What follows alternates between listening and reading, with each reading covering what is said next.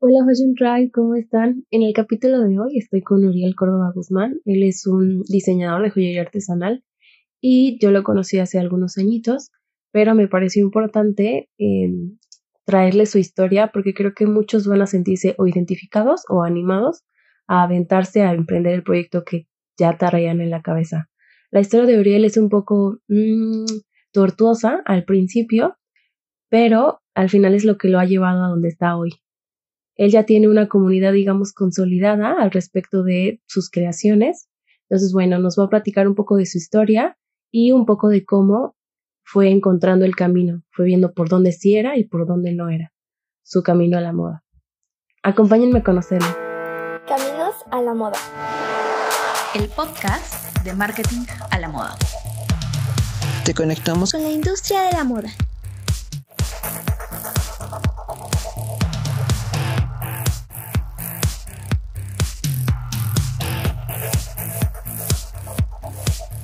Me he topado muchísimo como que en esta como que en esta situación es que muchas personas tienen como miedo a enfrentarse y e, existe esta incertidumbre para decir este ¿a qué me voy a dedicar? O sea, si me voy a dedicar a esto, este, voy a perder mi trabajo y voy a dejar algo seguro, pero esto me gusta, pero a lo mejor lo hago por hobby, cuando en realidad te puedes dedicar a lleno de a, diseñar o hacer lo que tú quieras hacer y en realidad te puede dar más dinero que a lo mejor tu trabajo seguro y fijo que tú puedes tener ahí.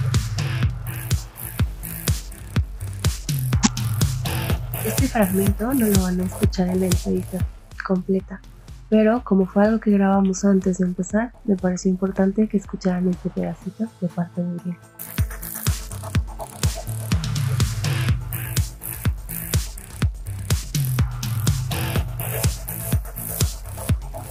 Estoy listo para todo. Así ah, excelente. Entonces, pues cuéntame cómo empieza tu camino a la moda. Pues mira, mi camino a la moda empezó por mera necesidad, la verdad, porque pues yo antes de dedicarme a los accesorios y de todo eso, pues estuve como vagando en un empleo y otro y sinceramente lo veía como completamente inestable toda la situación.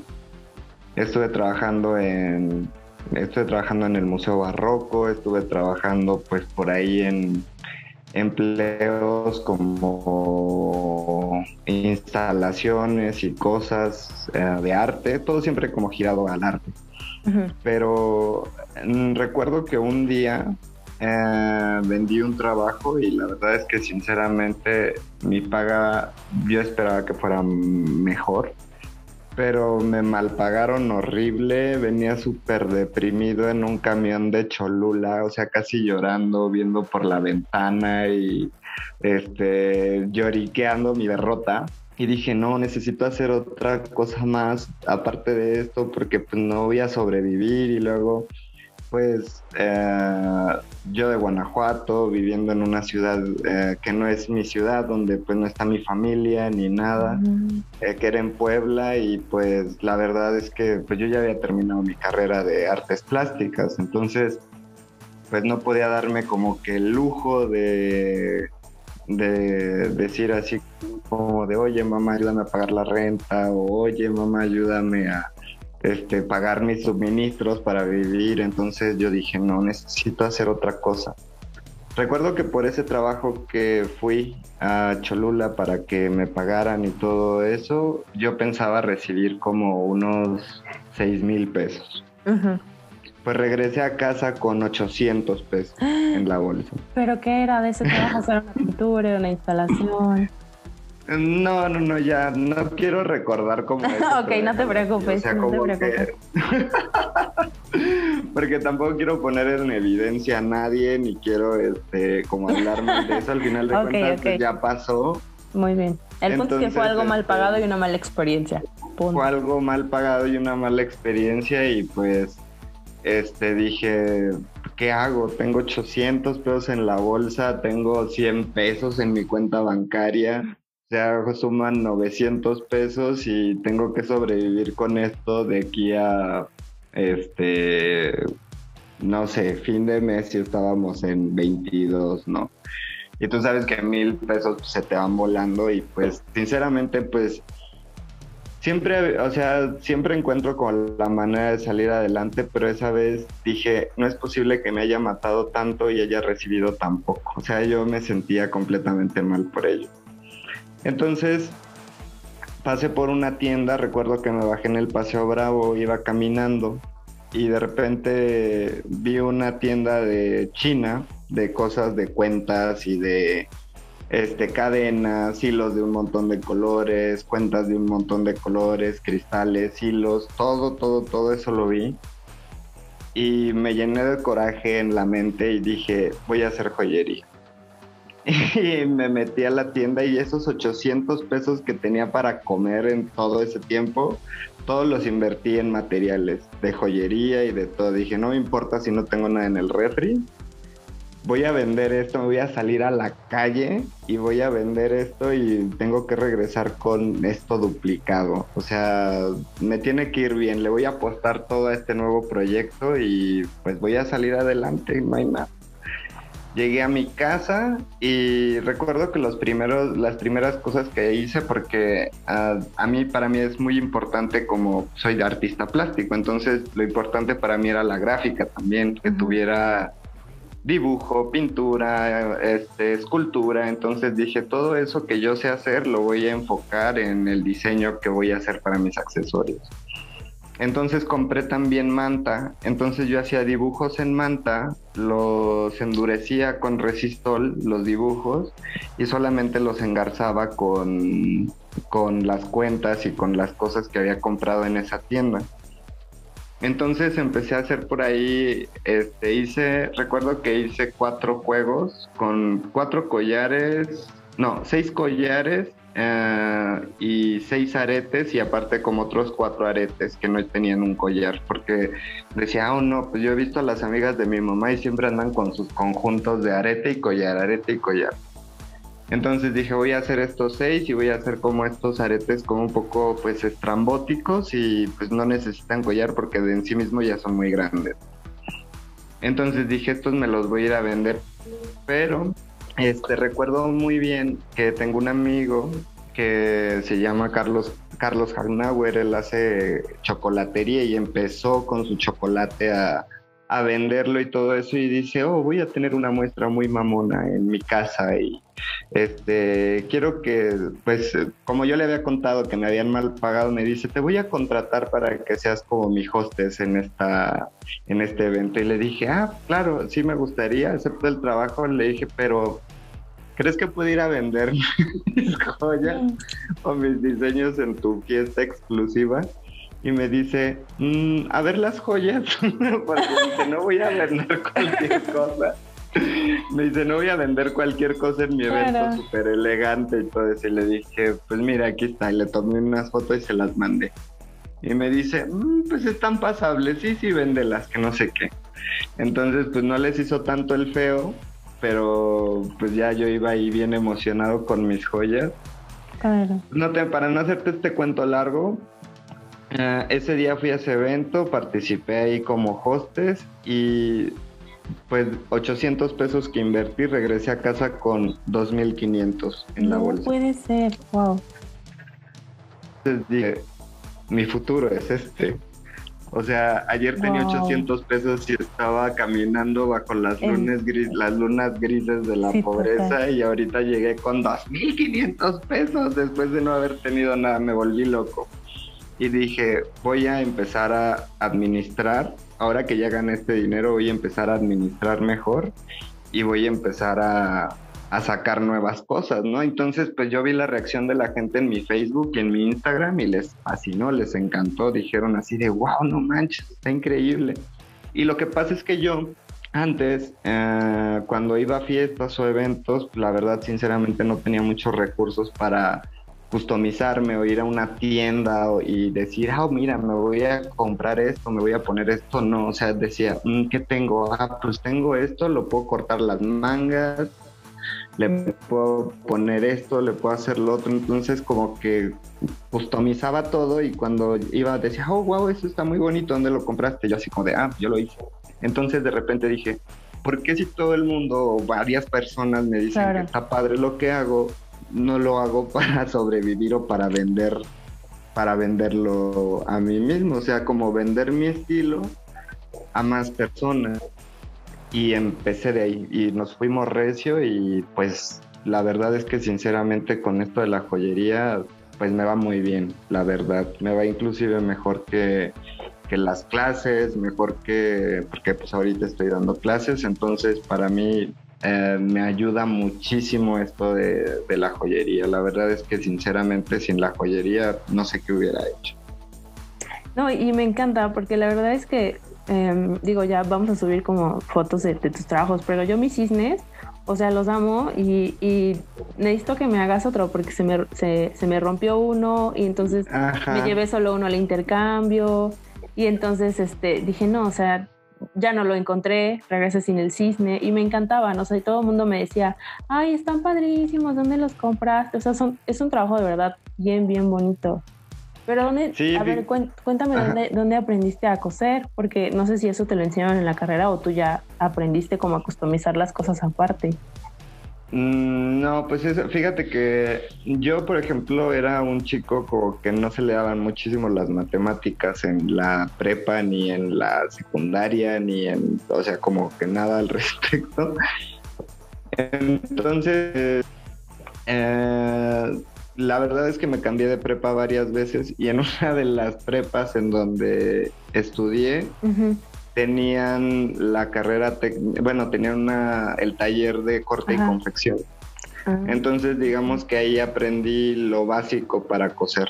O sea, aprendí cómo, pues, cómo hacer cosas como muy sencillas, ¿no? O sea, cosas como muy, nada como muy elaborado, aunque, por ejemplo, esas fueron las bases para que pudieras hacer lo que pudieras hacer, ¿no? Y ya te dieras una idea respecto a lo de coser y a lo de la ropa, tuve muchísimos fails. O sea, no te imaginas cuántas veces como que mi mente tenía una idea y de repente ya al momento de hacerlo pues este, estaba completamente equivocado. Yo quería a lo mejor hacer algo muy acá, pero no escogía bien la tela, mm. este, no escogía bien como la caída de las cosas y yo decía así como de... Ay, y ahí sí tuve como muchos baches porque yo pienso que para ser diseñador de modas en cuanto a ropa, uh -huh. sí necesitas unas tablas muy poderosas y muy fuertes para tú darte cuenta, este, eh, o sea, puedes ya ser un amateur y querer hacer cosas impresionantes o diseños muy chidos, porque la verdad no tienes como ese conocimiento. Ese conocimiento yo lo adquirí, o sea, tanto para hacer patrones de ropa y aparte pues, la vida misma como que me fue enseñando, me fui haciendo más sigiloso en cuanto a, por ejemplo, si iba a una tienda, y me gustaba un diseño y decía, oh, wow, tiene una caída muy linda, o me gusta que esté muy, este, me gusta que la tela sea muy dura.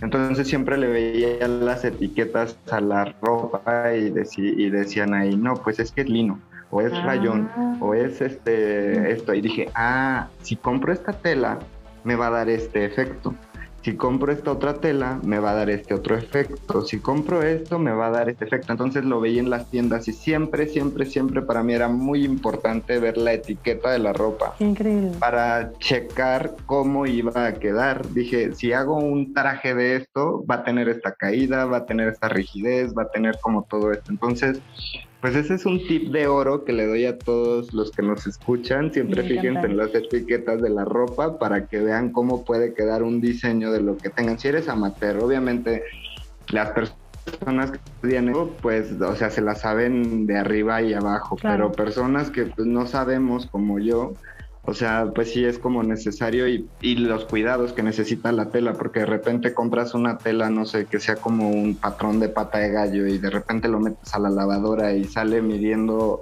este, tres tallas menos de lo que es, o sea, pues dices, no, o sea, hay que ser como muy cuidadoso con todos los textiles y con todas las yo le tengo mucho respeto al diseño de moda en cuanto a ropa. O sea, para mí las personas que son diseñadores de moda y de ropa tienen todo mi, o sea, tienen toda mi admiración porque hacen cosas increíbles y que de repente se ven tan complicadas y ellos lo hacen en tres pasos, ¿no? Algunas cosas y otras pues sí les llevan como un poquitín de más tiempo. Pero sí es una carrera que respeto mucho. Y lo que yo hago, pues la verdad es que sinceramente son puros patrones cuadrados, porque me gusta muchísimo la moda y la tendencia que tienen en India o que tienen en Roma, por ejemplo, que son vestidos que nada más, o sea, la base es un cuadrado y nada más le este lo angulizan y ya queda como la forma de todo, ¿no? O sea, no es como tan complicado, no es como tan este no se requiere como que mucho, simplemente es un cuadrado y en base a ese cuadrado vas haciendo cosas, o a la geometría, ¿no? Círculos o rectángulos o cosas, eso me fascina, o sea, todo lo que es como simple, aunque mi joyería a veces no lo sea, pero la simpleza es algo que yo valoro muchísimo en el diseño. Me encanta. Oye, y por ejemplo, em, cuando empiezas a diseñar bueno, primero quiero preguntarte, para cuando empezaste, antes de que se me olvide, ¿cómo ponías tú los precios? ¿Cómo, de, cómo se te ocurría poner, o sea, por ejemplo, en ese evento, ¿no? Que fuiste con tu amigo, que fue la, como la primera vez, ¿cómo ponías tú los precios? ¿Negociabas, no negociabas? Fíjate que estaba completamente amateur en eso. O sea, yo, por ejemplo, decía en ese momento, dije, con que saque lo del material más que me queden 100 pesos, pues con eso estoy bien, que no sé qué. Y mi amigo me dijo, ¿y en cuánto? Dice, no, pues ya en físico se ven bonitos. Dice, ¿en cuánto les vas a dar?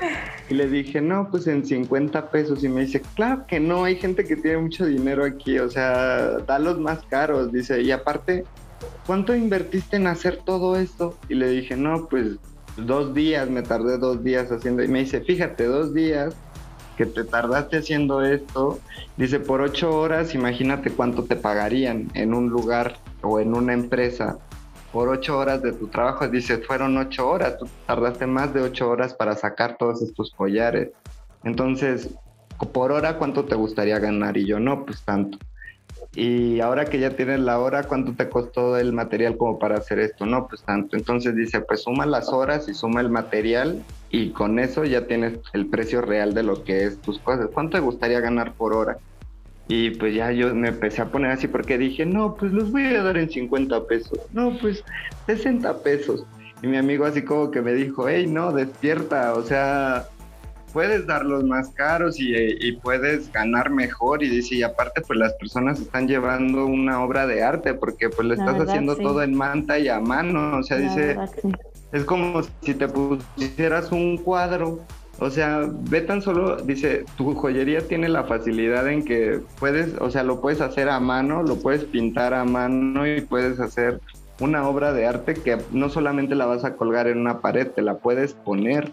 Dice entonces, véndelo así. La verdad es que sinceramente ese amigo me abrió los ojos y me, o sea, la verdad sinceramente, si no hubiera sido por su punto de vista y la forma como me había estado guiando hasta ese momento, la verdad, sinceramente, yo creo que yo seguiría en el limbo, porque, o sea, no quiere decir que yo sea muy conformista en cuanto a eso, pero, o sea, me gusta que también sea accesible. Entonces, dentro de la exclusividad que de alguna forma yo manejo, me gusta que los precios y las cosas sean accesibles para que todo el mundo las pueda usar y las pueda tener. Y pues el, el tema de los precios, o sea, yo creo que sí es algo que en cuanto a diseñadores como locales o más chiquitos como yo. O sea, sí es una cosa que al momento de empezar sí nos cuesta mucho trabajo ponerle precio a nuestras cosas. Claro, sí, exacto. Bueno, para los que nos están escuchando, 50 pesos aquí en México son dos dólares y medio hoy en día. O sea, sí era bastante, bastante poquito. Pero Em, bueno, ya por ejemplo para la parte del diseño, cuando empiezas a, crear un... Es que de verdad las cosas que haces son preciosas, así tal cual como ah, digo amigo, obras de arte. Entonces, pues cuéntame cómo es tu, proceso de diseño. Primero, eh, lo que me dijiste, no sé si primero compras los materiales o primero imaginas lo que vas a crear o primero haces pruebas y entonces ya lo haces como el producto terminado o a lo mejor lo pruebas en algún modelo. cómo haces esa parte? Mm, pues mira, la parte en cuanto al diseño para mí es libre. Ah, te cuento, al principio mi mamá me dijo, oye, ya vi que estás haciendo joyería y que no sé qué para que les ofrezcas a mis amigas. Y yo le dije, ah, pues estaría bien.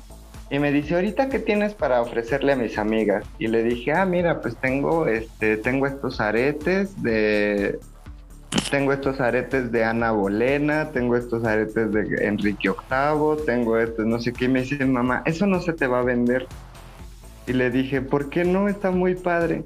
Y me dice, es que no, o sea, es cosas de que lleven flores, haz motivos como para señoras que lo compren y que no sé qué. Y yo le dije así como de, pues sí, ¿verdad? Y me dice, sí, sí, sí, este, porque esto es otro punto, ¿eh? En el camino del diseño y en el camino de las personas, cada una tiene una necesidad diferente y tú debes definir a qué público va a ser dirigido.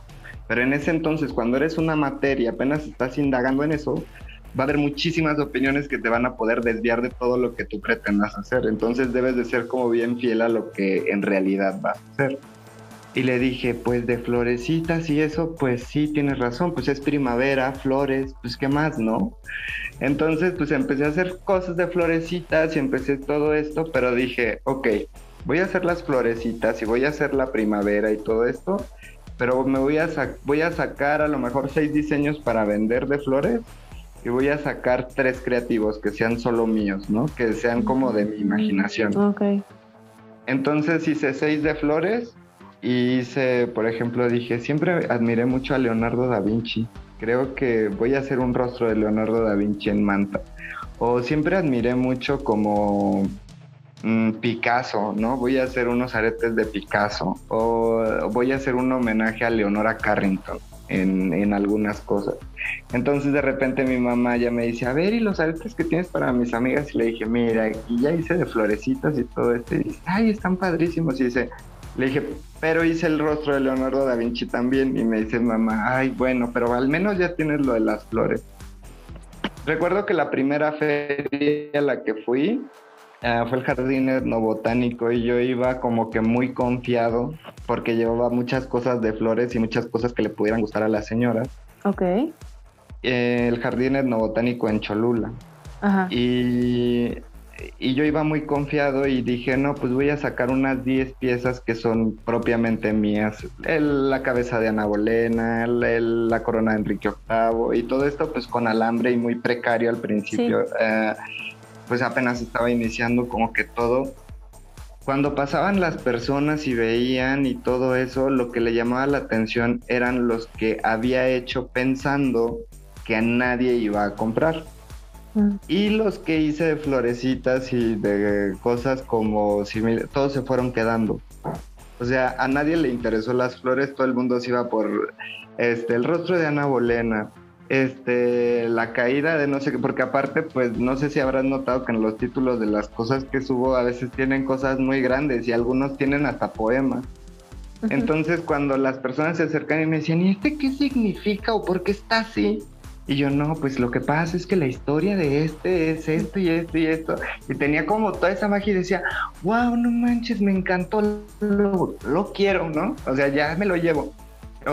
¿Y este por qué tiene esta forma? Y le dije, ah, lo que pasa es que este está inspirado en la historia de una casa embrujada que existe en Estados Unidos. Y toda la gente, ah, pues sí, claro, no, pues sí, está padrísimo, me lo llevo. Pues para no hacerte el cuento largo igual, terminaron llevándose todas las cosas que había hecho de mi creatividad y los de las flores, o sea, quedaron completamente botados. O sea, y fue un mensaje muy claro para mi marca que decía, no hagas cosas convencionales o no hagas cosas que hace todo el mundo. Porque si haces cosas que o te basas en cosas que hace todo el mundo, pues lo pueden ir a comprar a cualquier lado, pero en cambio contigo solamente tú tienes ese toque para imprimir esto a lo que estás haciendo. Y la verdad es que sinceramente las historias con las que invado o la creatividad con la que indago en todo esto son cosas que sueño muchas veces. Son historias que me dejan completamente perplejo, que conozco de la vida diaria. Y mi joyería de verdad está inspirada en las personas. O sea, ese es mi proceso creativo en realidad. en personas que a lo mejor, y en el amor también sobre todo. El amor es uno de los, de los temas más importantes en cuanto a mi joyería porque siento que todos siempre, queramos o no, lo admitamos o no, estamos en esa búsqueda de, a lo mejor no en el amor de pareja, por viéndolo desde un sentido muy básico, pero en buscar ese contacto. En, claro, el ser humano es un ser humano social, es Exacto. normal, sí. Entonces, en cuanto a amistad, en cuanto a, en cuanto a pareja, en cuanto a familia, o sea, muchos de los huecos o muchos de los daños que a lo mejor nosotros podemos llegar a tener como seres humanos psicológicamente es en cuanto al es en cuanto al afecto o en cuanto al amor, en cuanto al cariño, en cuanto a todo eso. O sea, hay vacíos que están ahí llenos.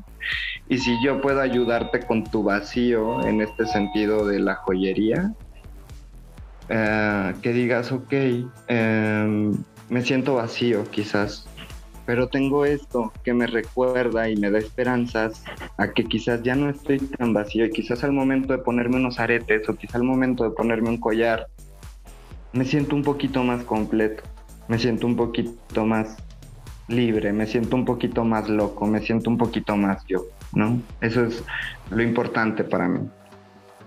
Me encanta. Oye, por ejemplo, si alguien quisiera como empezar eh, o experimentar en la joyería artesanal, ¿tú qué le recomendarías? Que empiece comprando así como tus materiales, que empiece dibujando, que empiece viendo algo como para inspirarse, películas, o tú qué le recomendarías o cómo le recomendarías que, que empezara?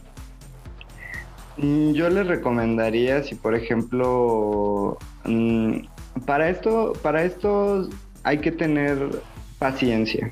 o sea, yo considero que hay que tener paciencia y que hay que tener este, mm, pues de antemano, un sentido como autocrítico también. O sea, como de decir, tú te lo pondrías, yo me lo pondría, porque me he topado a veces con diseñadores o con o, con personas que también como que lo han decidido realizar así y de repente hay cosas que ni siquiera ellos mismos usarían para su marca o que solamente lo hacen inspirado para, o sea, para mí es muy importante de que yo veo algo y digo, yo sí me lo pondría. O sea, sí me lo pondría porque sí forma como parte de mí. Y cuando hay cosas que no me pondría, digo, no lo voy a vender, ni siquiera lo voy a sacar. Aunque le gustara a alguien, no, para mí no sería como algo muy honesto de mi parte. Entonces, yo diría, yo no me lo pondría, yo no lo vendo. Pero para alguien que quisiera iniciar en esto, mm, hay que recordar que todos tenemos procesos creativos muy diferentes. Todos actuamos de formas muy diferentes. A mí, por ejemplo, lo que me hizo detonar en este mundo, lo que me hizo caer en este mundo maravilloso que adoro, fue la necesidad, finalmente. Y fue el deseo de, de salir adelante. Entonces habrá personas que a lo mejor lo tienen todo y, dicen, pues ya quiero ser joyera, ¿no? Quiero, quiero iniciar en el mundo del diseño y tengo todos los recursos para mañana mismo poner un taller en donde yo quiera. Pues adelante, o sea, cada persona siento que somos muy diferentes y, y tenemos procesos distintos. Y lo que más yo recomendaría para alguien que apenas empieza es juntarse con personas que hagan lo mismo o, al, o definido a lo que vayan a hacer, porque si hay personas terribles, o sea, que no te van a soltar sus secretos así porque sí, pero hay personas maravillosas que te encuentras en el camino y te dicen, mira, ¿sabes qué es que sí está padre? Pero no brilla, o sea, o no tiene esto, o no tiene lo otro, o no va a llamar la atención por esto, no va a llamar la atención por otro. Y dentro del mundo como el diseño y lo creativo, o sea, es muy fácil herirte al momento de decir, es que no está padre, es que no está bien, es que no sé qué, es que, o sea, todo eso. O sea, es muy fácil como herirte en ese sentido.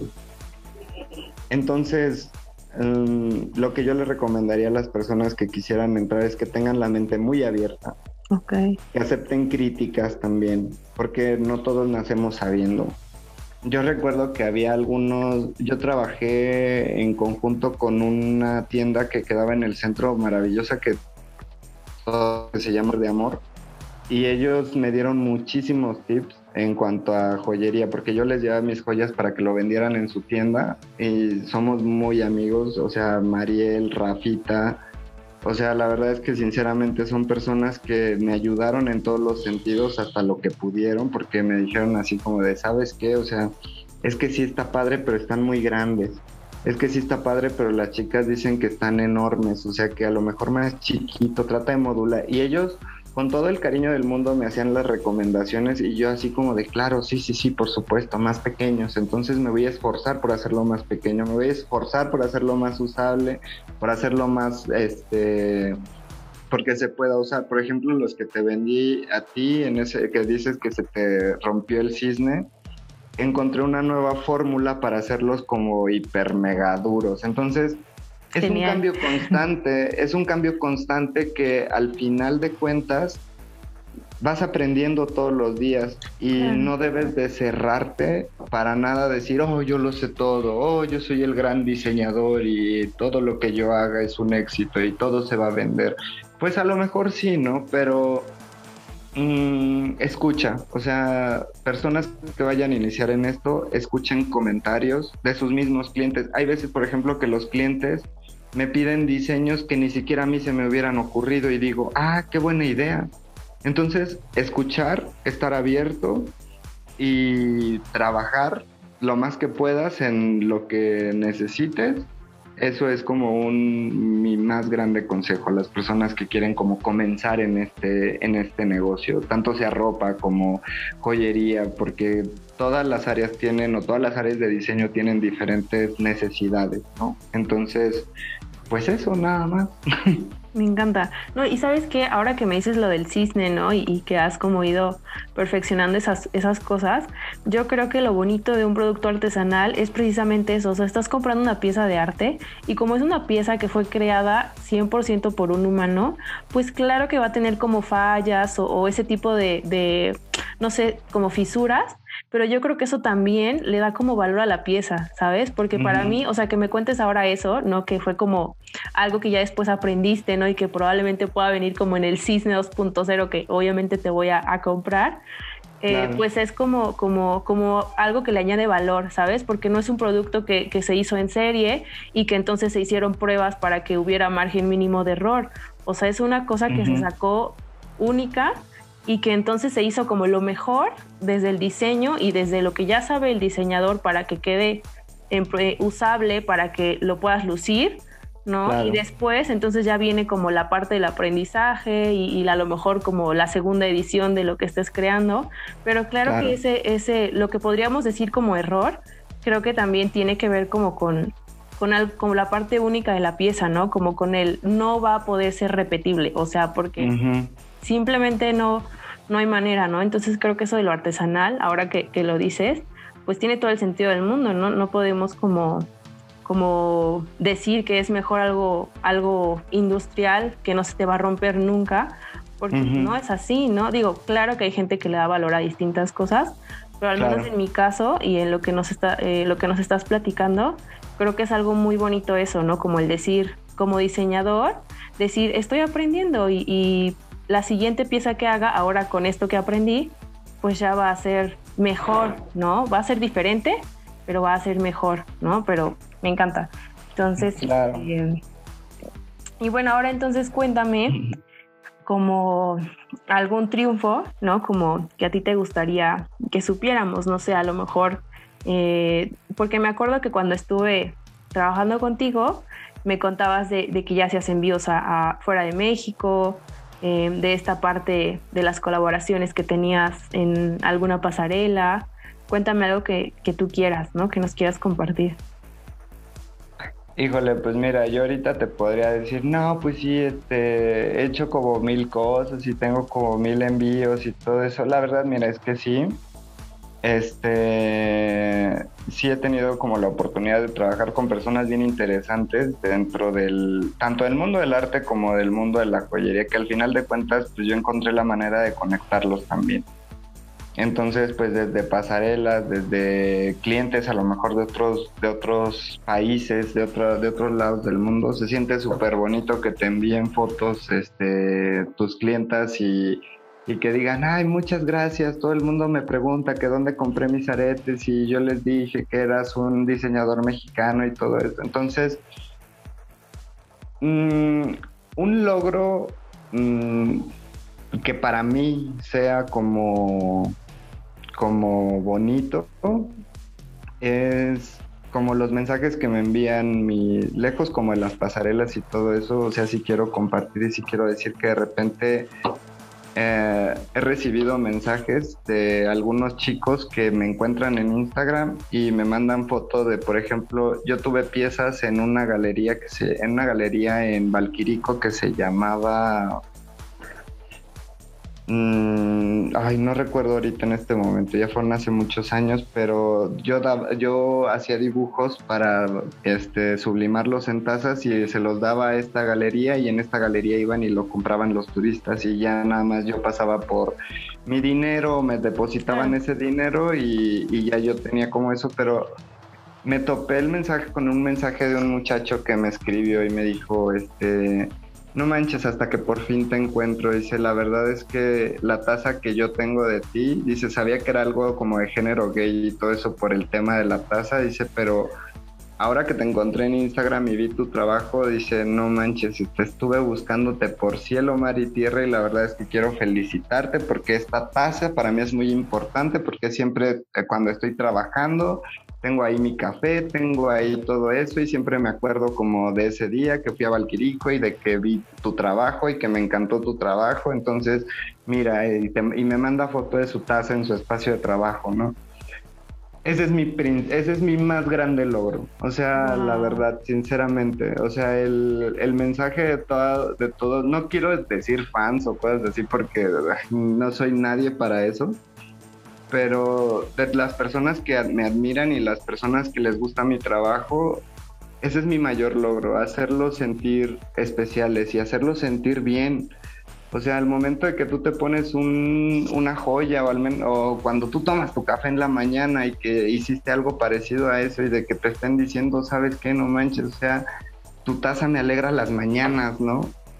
Y como ese tengo muchísimos mensajes de muchísimos clientes que siempre están ahí al pie del cañón con las cosas que estoy haciendo, al pie del cañón las que estoy creando, que siempre me dan like, que siempre me este me festejan como cualquier cosa que, que tenga yo ahí que haya hecho ese para mí al menos, lejos de las pasarelas y lejos de los lujos y el glamour de lo que te pudiera decir que me he enfrentado, para mí uno de los más grandes logros que yo puedo presumir es que a más de uno le he hecho recordar lo importante que es el amor y la vida y, el sentirte empoderado con algo que, que tú utilizas.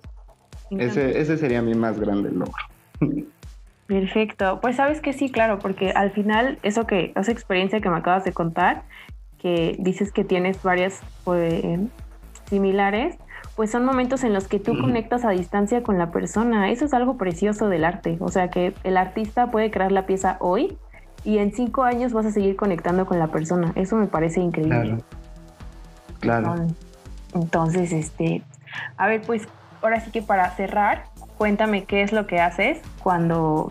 Faltan dos preguntitas, entonces cuéntame. Ok. Eh, cuando te bloqueas, ¿qué es lo que haces? Híjole, cuando me bloqueo, fíjate que a mí soy una máquina, este, soy una máquina muy constante de ideas. A mí siempre se me está ocurriendo una idea, pero fíjate que precisamente uno de los mayores, a lo mejor, dones que tiene mi joyería o que tiene lo que mi trabajo, mi proceso artístico, que es como la creatividad y todo esto, si te enfrentas con monstruos de repente y que te digo es que el amor y los sentimientos y todo esto, mi vida personal está completamente ligada a lo que yo hago.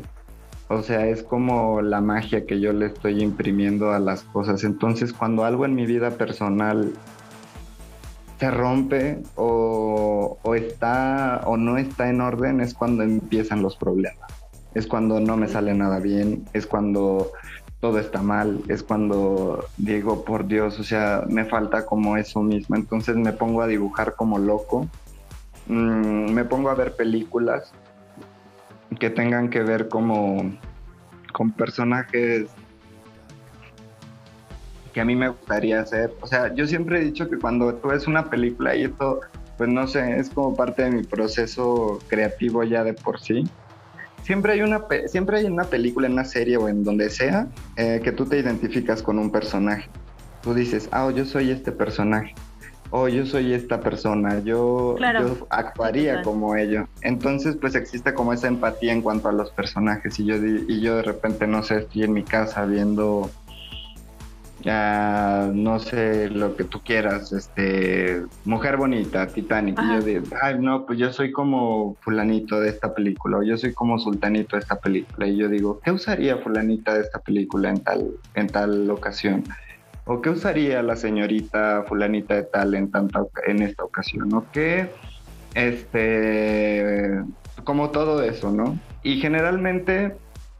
Mmm, sí me inspiro muchísimo en las chicas, porque siendo honestos, son chicas quienes son mis, quienes son más, o sea, también hay hombres, pero la mayoría son mujeres las que consumen mi producto. Entonces, este, sí estoy como muy ligado a ver como al, a la figura como de la de las mujeres y decir, esta mujer tiene esta personalidad así, yo creo que le funcionarían unos accesorios así.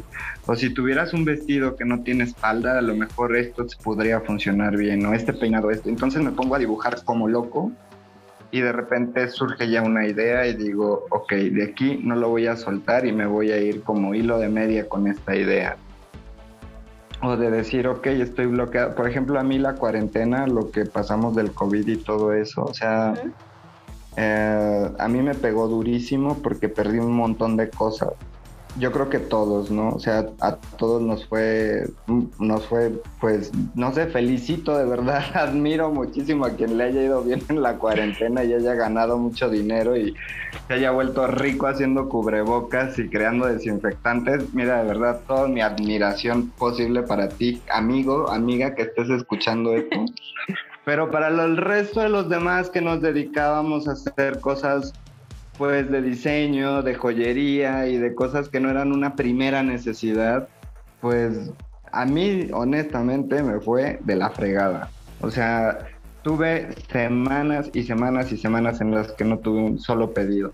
O sea, mm, me separé de mi hija, mm, me fui de Puebla, o sea, tenía 11 años viviendo en Puebla y de repente dije, es que no tengo otra alternativa más que regresar a Guanajuato, regresar a casa, a lo mejor si bien no a casa de mi mamá, pero tener un espacio más cerca de los míos y, y estar como en contacto también como con esto, porque al final en las vicisitudes, pues al menos a mí en lo personal, mi familia siempre ha estado conmigo.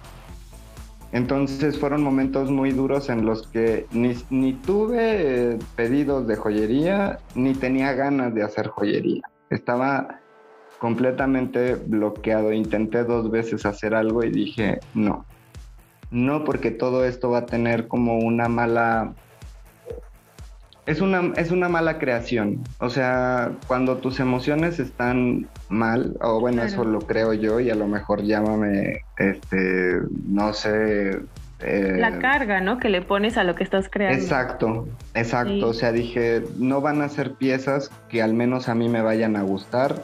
Y yo creo que las personas que me han seguido en todo este tiempo, que han estado acompañándome en este camino y todo eso, no se merecen de mí algo que, a mí no me atrape. Así como algo que yo no me pondría, tampoco se los vendería. Asimismo, cuando sí hay momentos oscuros en los que tienes que cerrarte por completo y decir, no, no lo voy a hacer, no quiero hacerlo, voy a buscar otra cosa de por mientras, pero no le voy a ofrecer esto a mis clientes. Mis clientes no tienen la culpa de que yo esté, de que me esté llevando la fregada, honestamente. Y, no, no, no, los voy a someter a esto. No, no, no, no hay necesidad, no. Entonces decidí tomarme mi tiempo, me llevó un año. Eh, literalmente fue un año el que me llevó todo este proceso y hasta el siguiente, hasta este año dije, hoy fue hace un año que dejé esto y lo solté, pero voy a llegar con todo. Y voy a, en este, fíjate que en este tiempo lo que me ayudó muchísimo fue a perfeccionar la técnica, por ejemplo, de la arcilla lo que es de cerámica, lo que es este de porcelana fría, lo que es de, de, alambre. Dije, lo tengo que hacer más resistente. Si me queda esto, estuve haciendo pruebas de muchísimas cosas. No para vender, sino para mejorar el producto. Dije, ok, pues es un año en el que pues Sinceramente no tengo ganas de hacer joyería, pero voy a mejorar mis recetas y voy a mejorar mis técnicas para ofrecer un producto mejor. A lo mejor voy a seguir haciendo lo mismo. A lo mejor no me voy a salir tanto de mi tema de diseño, pero ahora ya no se te va a caer y se te va a romper tan fácil, ¿no? Ahora ya no se te va a salir tan sencillo, a lo mejor ahora va a haber otra cosa nueva que descubrí en este trayecto. Entonces, pues cuando me bloqueo, sinceramente, tengo que estar definitivamente triste para que eso suceda y pues pasó. Entonces, pues ese mismo ánimo y ese mismo amor y esa misma energía que le imprimes a las cosas es lo mismo que al menos a mí fue lo que me sacó del, del hoyo en el que estaba porque sí estaba en un hoyo, sinceramente, y soy muy honesto aquí en este podcast. este, mi temperamento artístico es completamente, es constante, pero cuando algo sucede muy fatídico en mi vida, sí lo cierro por completo. Pero te vuelvo a repetir, eh, toco el tema de, de la respuesta pasada. Es Mm, un proceso personal, es algo que me pasa a mí. Habrá personas que pues dicen, no, pues me está llevando la fregada y pues es cuando mejor me va, ¿no? Es cuando mejor lo hago. No, lo siento, pero, pero yo no, mi proceso no es así y pues lo respeto mucho, mis clientes lo respetan y pues ahorita ya eh, estoy tratando como de volver y fíjate que empecé muy bien eh, empecé hace dos semanas y ahorita ya estoy haciendo una producción como la última vez que, mm. que dejé esto. Entonces, vamos por buen camino. Me encanta. Oye, y ya después de todo esto que me, que me contaste, me gustaría que me, que me platicaras mm, del inicio, de cuando tú empezaste todo esto, qué es lo que más extrañas y de ahora, de dónde estás, qué es lo que más, lo que más valoras también. Mm, ¿Qué es lo que más extraño como de qué? Sí, del inicio de tu proyecto. A lo mejor eh, algo que, que, te gustaba más, algo que te hacía sentir más cómodo, ¿no? Alguna condición, ¿no? Que dijeras, bueno, es que antes no tenía que pelearme o que preocuparme por esto y ahora sí lo tengo que hacer. O a lo mejor no hay nada que extrañes del inicio, ¿no? Y hay algo que valoras mucho hoy la verdad, sinceramente, el inicio no extraño nada. o sea, yo, creo que, yo creo que cuando estás iniciando y cuando, eh, eh, pues mira, bueno, sí, sí extraño algo. Extraño como esa nostalgia como de, encontrar clientes, ¿no? O sea, como que al inicio estar ahí como perreando y diciendo, oye, porque yo sí de verdad llegué y dije, o sea, le escribí a mis amigas y, oye, mira, pienso que esto te va a gustar a ti este, ¿te gusta? Y me decía así como de, ah, pues, pues sí, yo te lo vendo, pero era así como, era así como de, cómpramelo, ayúdame, apóyame. Y al cabo, pues allá de un año, o sea, ya ni siquiera hacías eso, ¿no? Porque ya te ibas haciendo como de tu propia clientela y llegó un punto en el que le decía así como de, mira, sí lo hago, pero dame una semana porque estoy lleno de, de pedidos y de cosas y etcétera. Entonces, pues yo creo que como nostalgia quizás, eh, sí extraño como esa parte de... Sí extraño como esa parte de del inicio, como de verme ahí bien, bien, este, bien, cómprame por favor. Y eso está padrísimo. pero lo que anhelo muchísimo ahorita en el presente es que, mira, por más que me cambié y por más que estoy en un lugar nuevo y todo eso, o sea, le sigo mostrando mi trabajo a las personas en donde estoy y responden igual que a lo mejor en Puebla, que a lo mejor, o sea, tengo por seguro que las cosas que yo lleve a donde las lleve van a funcionar. Entonces, y ahorita, por ejemplo, pues me abrió otro público, o sea, ya estoy en otro estado. Ahorita me toca Guanajuato, ¿no? Y ya me tocó Puebla. Tengo muchísimas personas de Puebla. Puebla lo adoro, es mi segunda casa. Tengo un montón de personas que me quieren ahí. Y clientes también que siempre me están diciendo, envíame esto, envíame esto otro. Entonces, Mm, lo anhelo mucho, o sea, valoro muchísimo en donde estoy ahorita. Ahorita tengo un lugar, antes pues lo hacía como pues en mi departamento y en, la, en el cuarto de las visitas, ¿no? Así como, este, pues como una ratita que está como en su taller.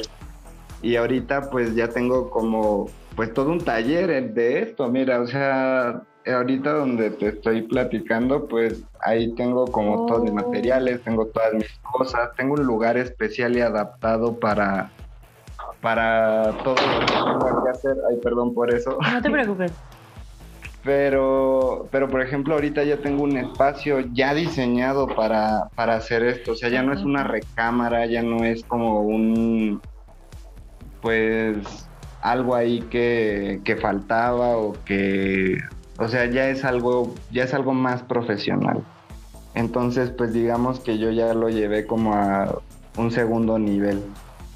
Y eso, y eso, y que me dé, por ejemplo, el mismo negocio y mis clases para, pues para dedicarme a lo que amo, pues yo, para finalizar igual, o sea, para cerrar como todo esto, sí invito a tu audiencia que si tienen la espina de que quieren hacer algo, dedicarse a hacer algo de diseño, no lo descarten. O sea, que simplemente se avienten sin miedo y lo hagan. Vi una frase bien padre hoy en la mañana que decía, imagínate arriesgarte y que todo te salga bien.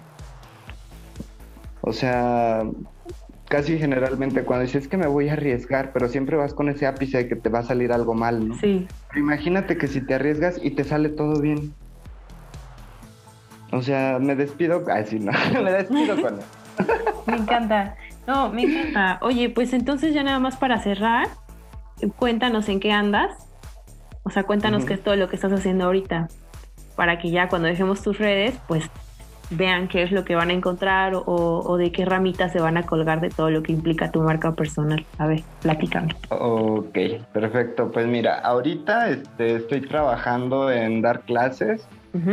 Eh, dar clases, fíjate que para mí es, eh, es muy padre, desde siempre me gustó como toda esta onda de la docencia, pero pues sí fue, sí fue como a, tocar puertas a varias instituciones y como que pues no estaban como muy interesados, o sea, entiendo también el tema del coronavirus y todo eso y así como de no, pues cuando pase esto te llamamos y todo esto, pero pues yo decía pues necesito hacer algo también. Ahora. Entonces dije así como de ¿por qué no abro mi propio estudio personal y que las personas vengan cuando ellas quieren?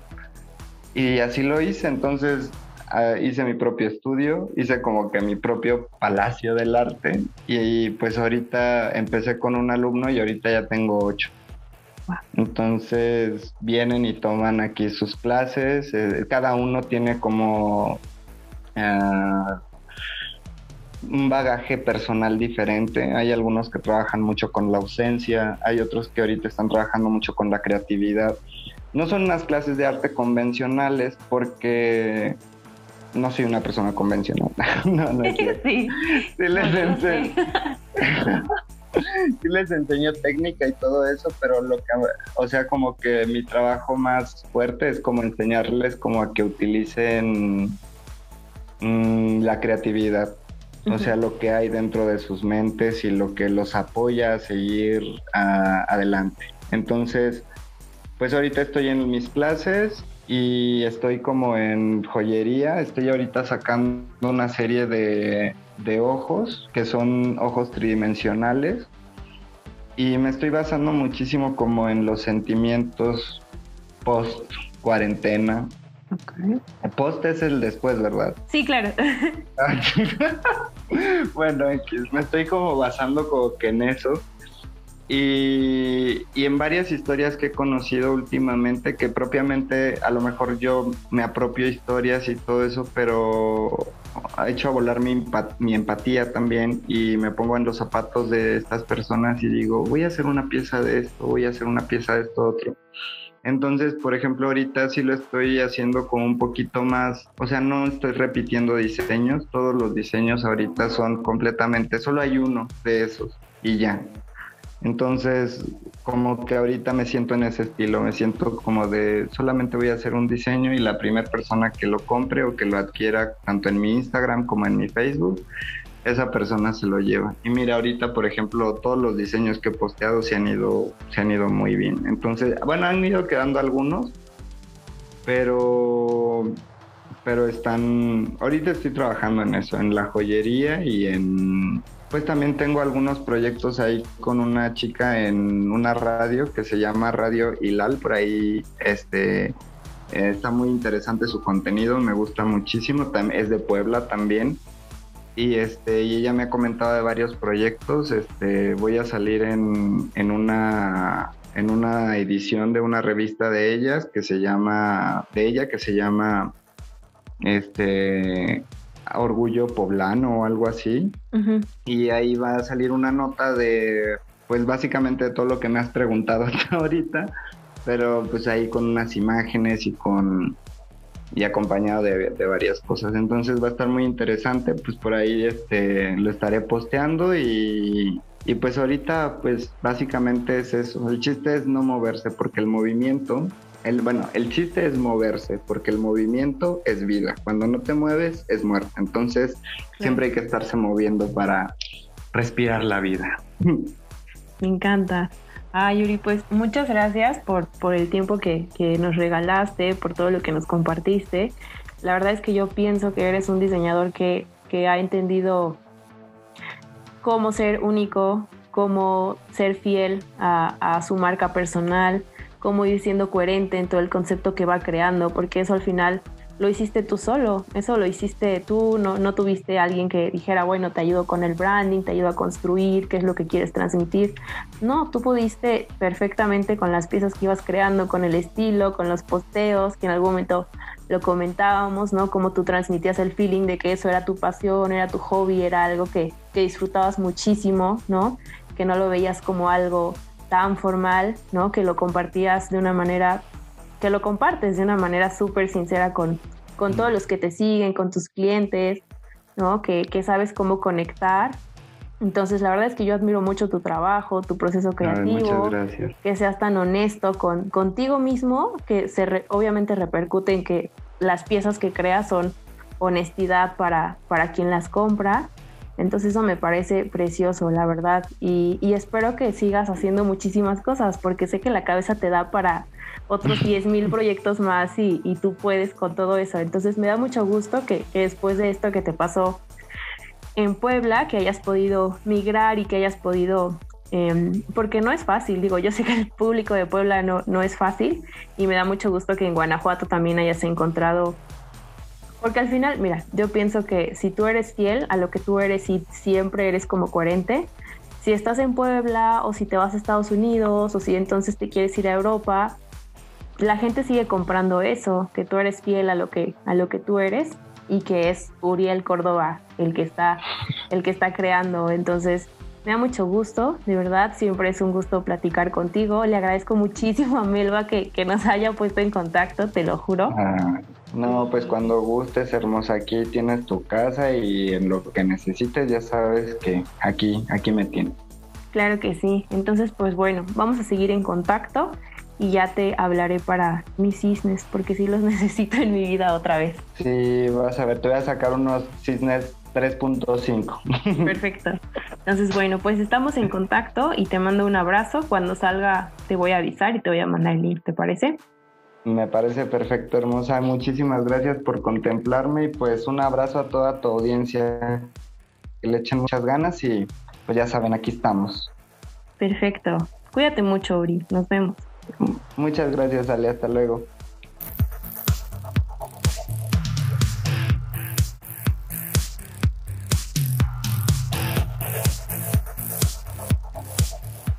Si aún no han dado clic en seguir en aquí en Spotify o en el resto de las plataformas en las que pueden escucharnos, los invitamos a que lo hagan ahora. Esto nos ayuda a que el algoritmo nos vaya mostrando a más personas que necesitan escuchar este tipo de entrevistas y de información. Pueden seguirnos, ya saben, o mandarnos cualquier duda, pregunta, aclaración, queja, sugerencia a Marketing a la Moda MX en Instagram o visitar nuestra página en marketingalamoda.com. Caminos a la moda. El podcast de marketing a la moda.